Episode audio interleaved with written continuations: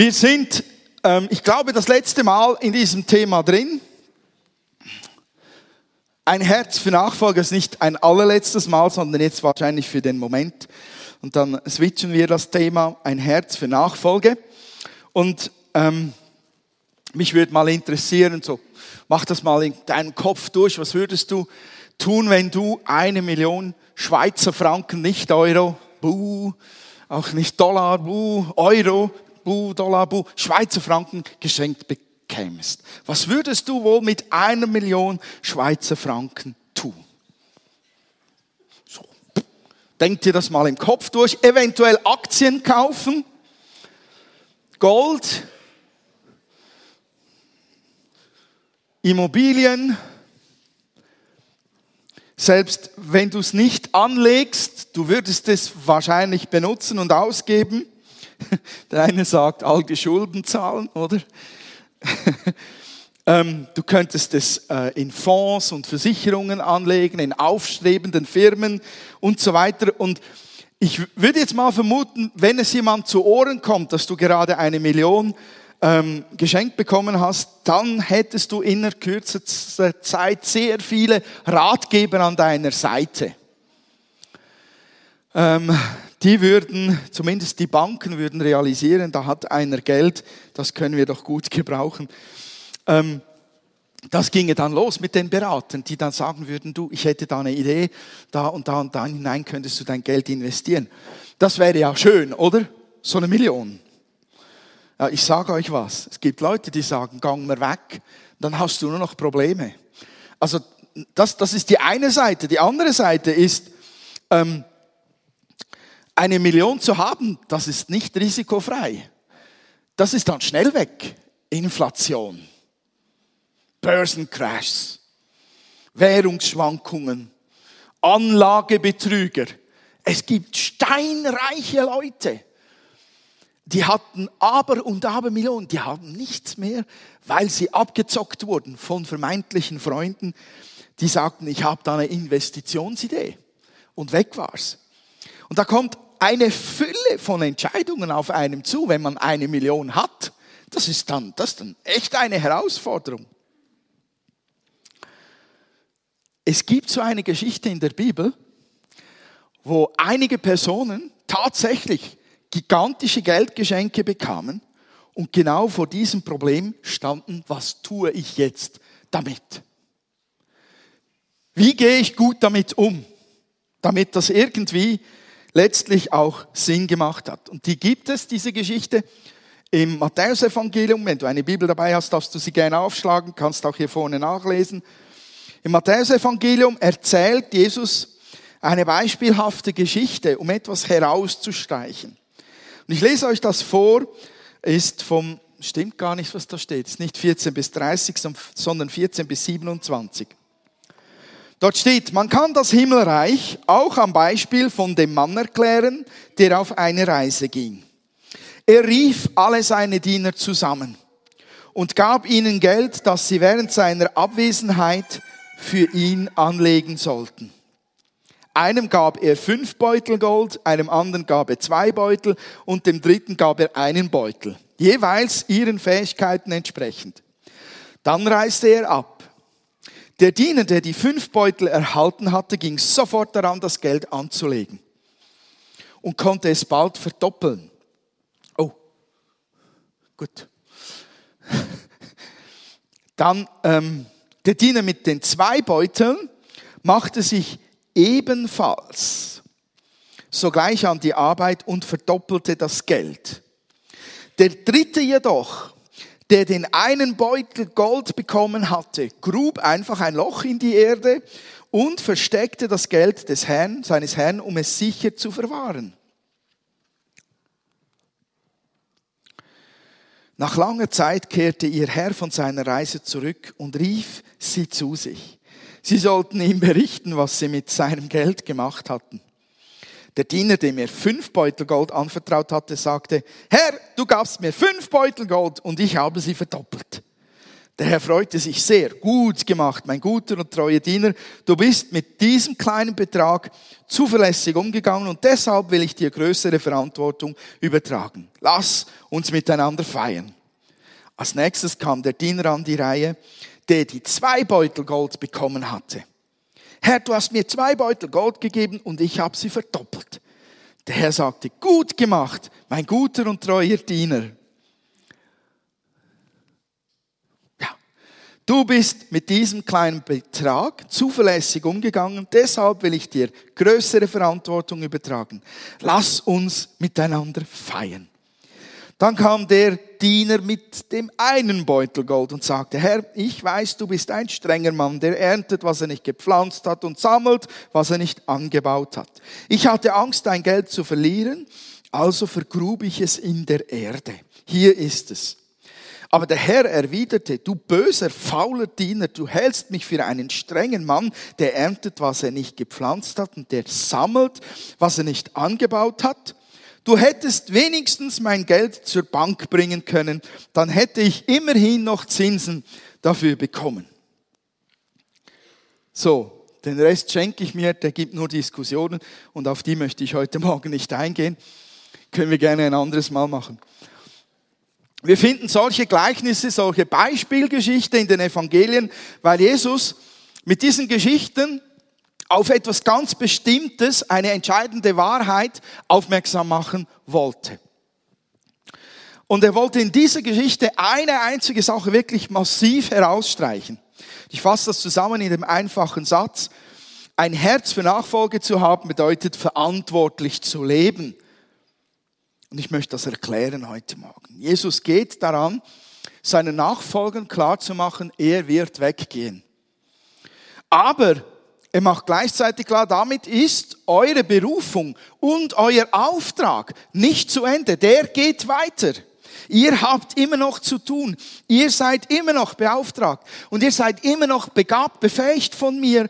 Und ihr habt verantwortlich damit umzugehen.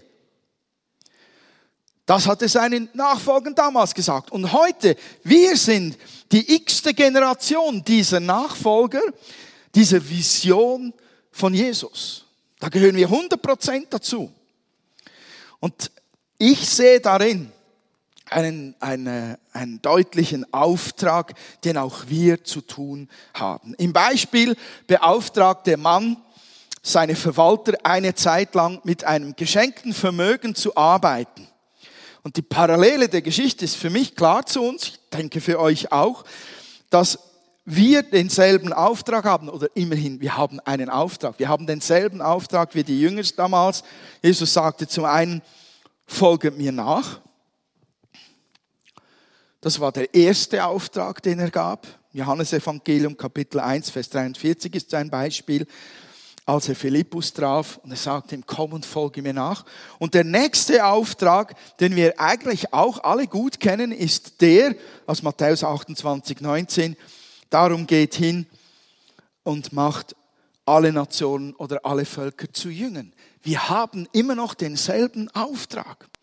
Und wir sind sogar in dem zweiten Punkt an derselben Stelle wie die damaligen Nachfolger Jesu.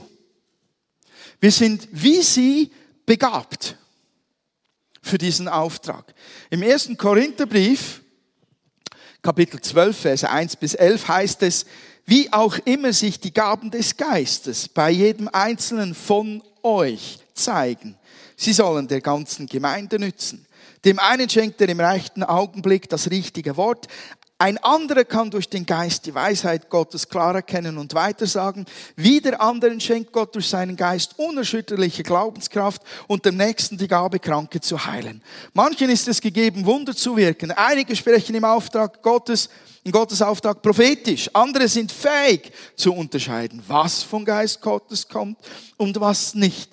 Einige reden in unbekannten Sprachen und manche schließlich können das Gesagte für die Gemeinde auslegen. Dies alles bewirkt ein und derselbe Geist. Und so empfängt jeder die Gabe, die der Geist ihm zugedacht hat. Also wir sind beauftragt, wie sie damals, und wir sind begabt, wie sie an und dazumal. Jeder Christ hat das Geschenk des Lebens bekommen. Jeder Christ hat schon menschliche Fähigkeiten. Du hast schon natürliche Fähigkeiten, die du gebrauchen kannst. Und dazu kommt noch, dass du zumindest geistliche Gaben, so ein Oberbegriff für alles, was an geistlichen Gaben da ist, und spezifischen Geistesgaben noch, aus dieser, aus dieser Aufzählung heraus, hast du mindestens eine bekommen. Wer hat keine bekommen? Darf ich die Hand sehen? Jetzt getraut sich niemand. Weißt du, was du für eine hast? Es ist so, jeder, sagt die Bibel, hat Minimum eine Geistesgabe durch den Heiligen Geist bekommen. Das ist dein Problem, ob du sie kennst oder nicht. Aber du hast sie. Und bei manchen ist es sogar so, dass sie nicht nur eine Geistesgabe, sondern mehrere erhalten haben. Und bei einigen sieht man die schon, die springen einem förmlich an.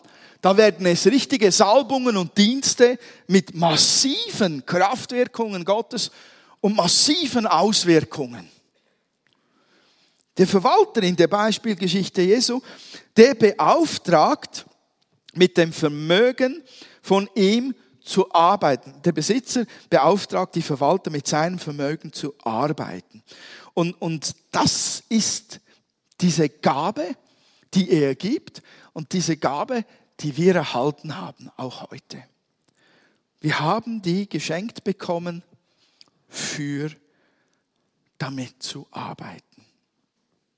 Jetzt wird auch die Gabe eigentlich wie zur Aufgabe, oder?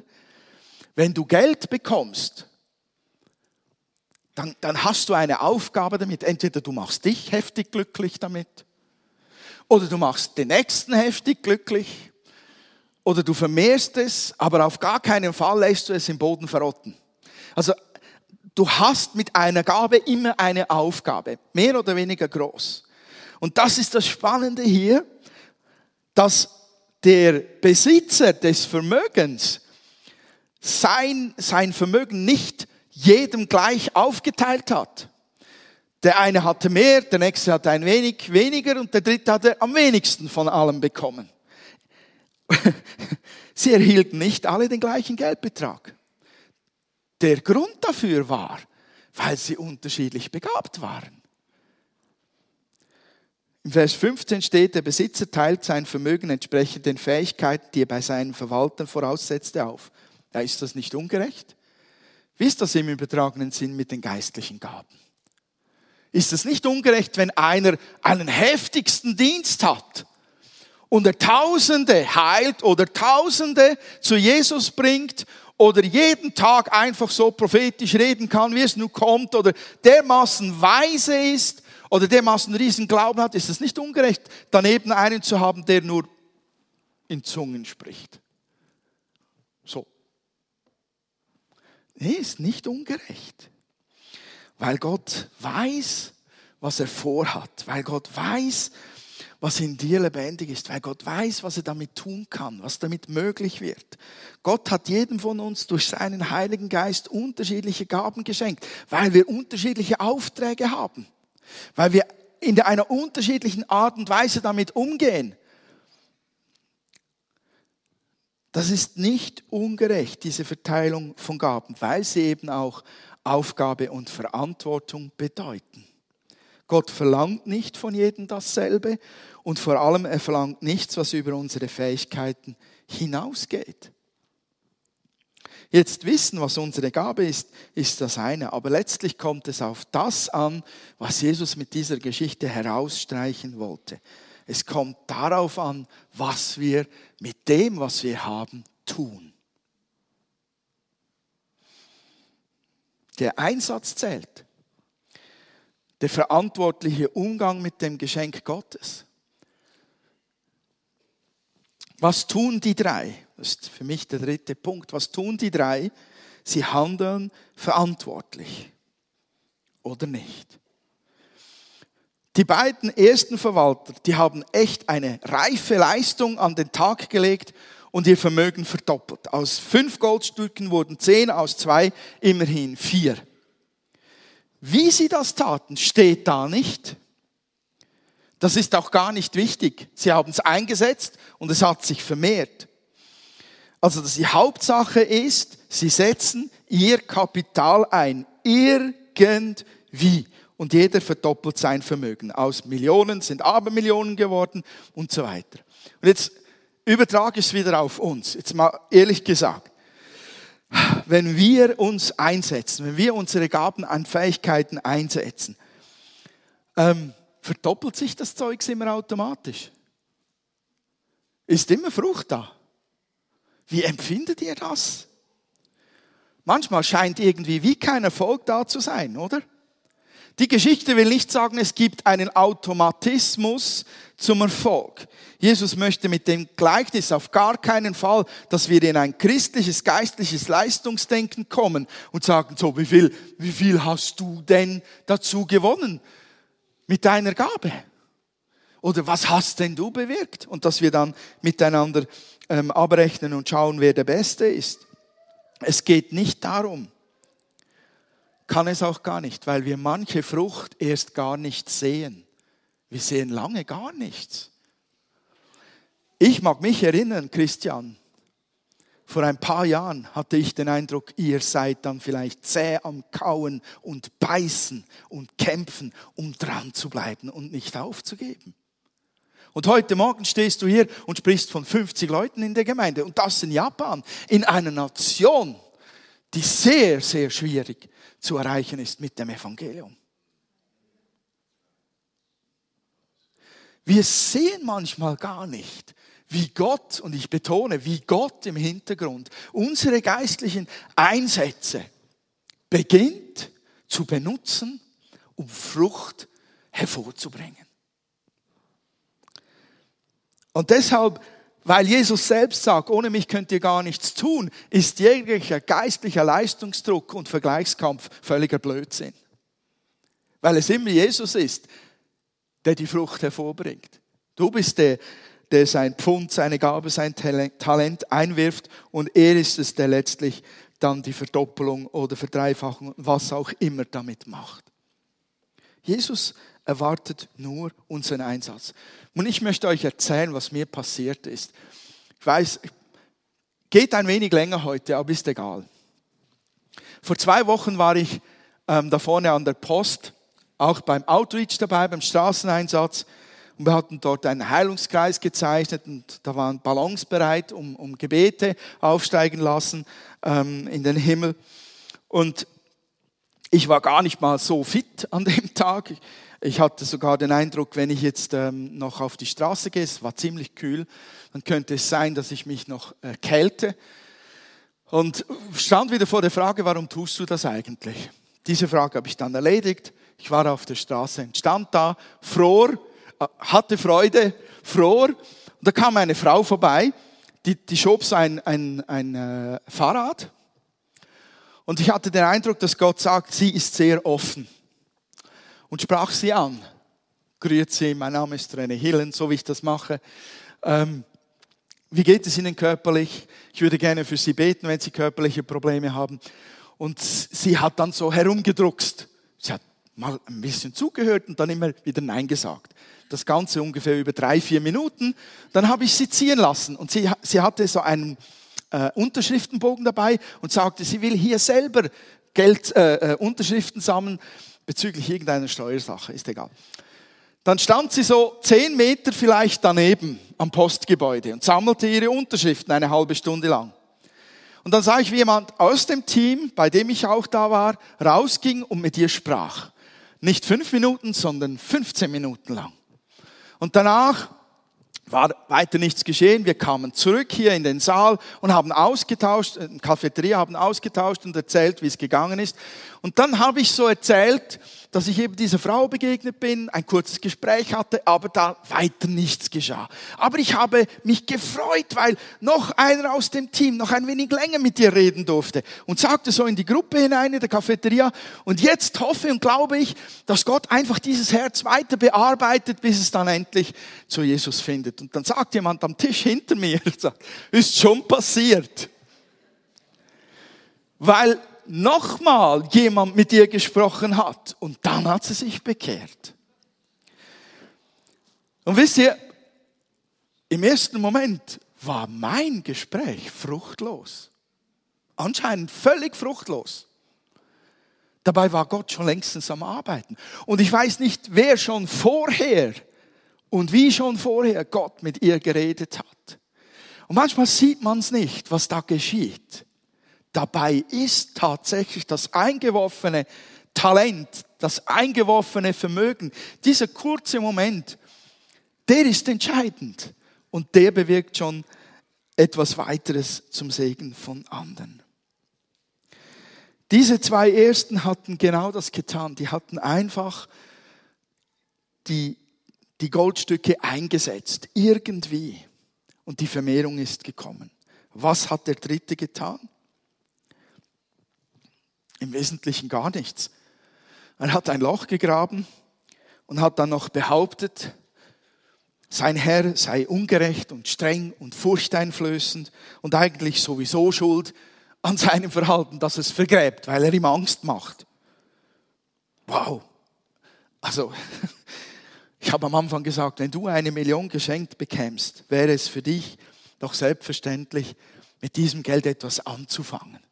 Selbst wenn du es einfach verjubeln würdest, du würdest es doch niemals im Garten vergraben gehen. Ist doch selbstverständlich, wie dämlich wären wir, wenn wir das tun würden. Und das finde ich dermaßen respektlos im Umgang mit, mit einem geschenkten Vermögen. Das ist so undankbar. Das ist so dumm und es ist so lieblos, dass ich die Reaktion des Herrn verstehe und sein Urteil, du bist ein böser, ein untreuer Knecht. Wir sind berufen von Gott in die Nachfolge. Wir sind berufen und ausgerüstet. Wir sind ausgerüstet mit Leben, mit menschlichen Fähigkeiten. Wir wurden beschenkt mit kraftvollen, wunderbaren Werkzeugen des Lebens mit Gott, mit Finanzen, mit Gebet, der Macht des Gebets, mit dem Wort Gottes, mit dem Heiligen Geist, mit geistlichen Gaben, mit Salbungen, mit Diensten und nicht zuletzt wurden wir beschenkt mit einer Familie, mit einer geistlichen.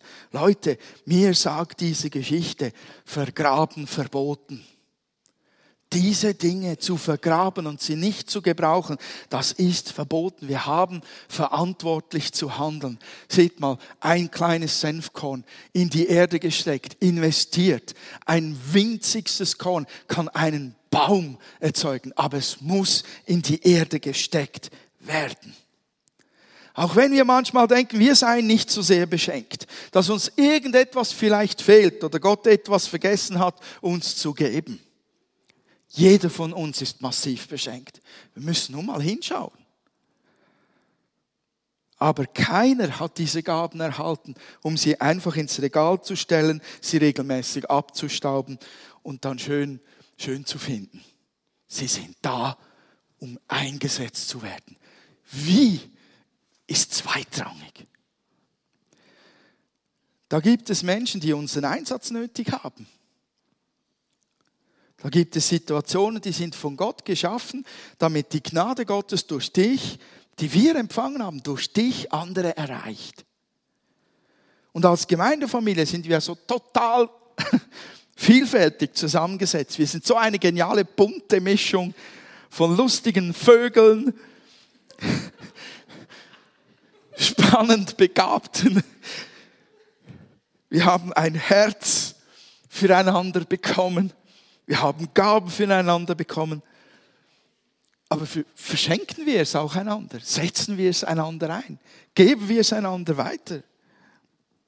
Wisst ihr, manchmal sind wir einfach in unserem Alltag total gefangen. Da, da, da, geht es um die Kinder, da geht es ums Auto, wo wieder kaputt ist, oder da geht es um die Stelle, die einfach nervt, oder es geht darum, dass ich gerade einen hammertollen Urlaub gebucht habe und wir vergessen das ganze Zeugs. Aber Gott hat diese Vision ständig vor Augen. Das ist sein tägliches Ziel mit dir, dass er durch dich Menschen begegnen kann, sie segnen kann, sie berühren kann mit seiner Liebe, sie bewahren kann vor falschen Wegen Leben sie retten kann. Und du bist mit deinen Talenten in dem Moment derjenige, der das einwirft. Und Gott zündet es. Wir müssen nur die Verantwortung dafür übernehmen und es tun. Wenn die Geschichte etwas sagt, dann das. Egal wie du es einsetzt. Hauptsache, du setzt das ein, was ich dir geschenkt habe. Übernimm die Verantwortung für die Geschenke, die du bekommen hast, und vergrab sie nicht. Weil es gibt nur einen Weg, wo du Frucht erleben kannst. Den Weg, dass du es einsetzt. Ich wünsche euch viel, viel Gnade dazu. Amen. Lasst mich kurz für euch beten. Vater im Himmel, ich danke dir, dass wir reich beschenkt sind von dir. Bitte dich, öffne uns neu die Augen dafür, für diese Geschenke. Ich bitte dich darum, dass du uns das Herz auch auftust, dass wir es wagen, dass wir mutig sind und sie einsetzen, Herr. Und ich bitte dich für uns als ganze Gemeinde, dass gerade die nächsten Wochen, Herr, dass wir uns von, von dir leiten und führen lassen. In welchen Momenten, welche Momente du geschaffen hast, wo wer was benötigt und wir es wagen, unser Talent einzuwerfen. Heiliger Geist, hilf uns es irgendwie zu tun. Befeuere unsere Herzen mit dem Mut, das Risiko einzugehen. Ich danke dir für deine Hilfe dafür. Und Herr, wir bitten dich gemeinsam für die nächsten drei Gottesdienste und Gäste. Wir bitten dich darum, dass, dass wir durch deinen Heiligen Geist geführt sie berühren können. Dass wir es nicht nur Freddy Staub überlassen, Herr, sondern dass wir es auch in die Hand nehmen.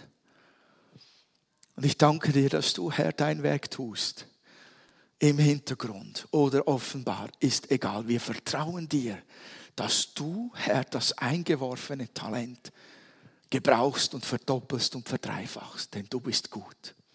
In Jesu Namen. Amen.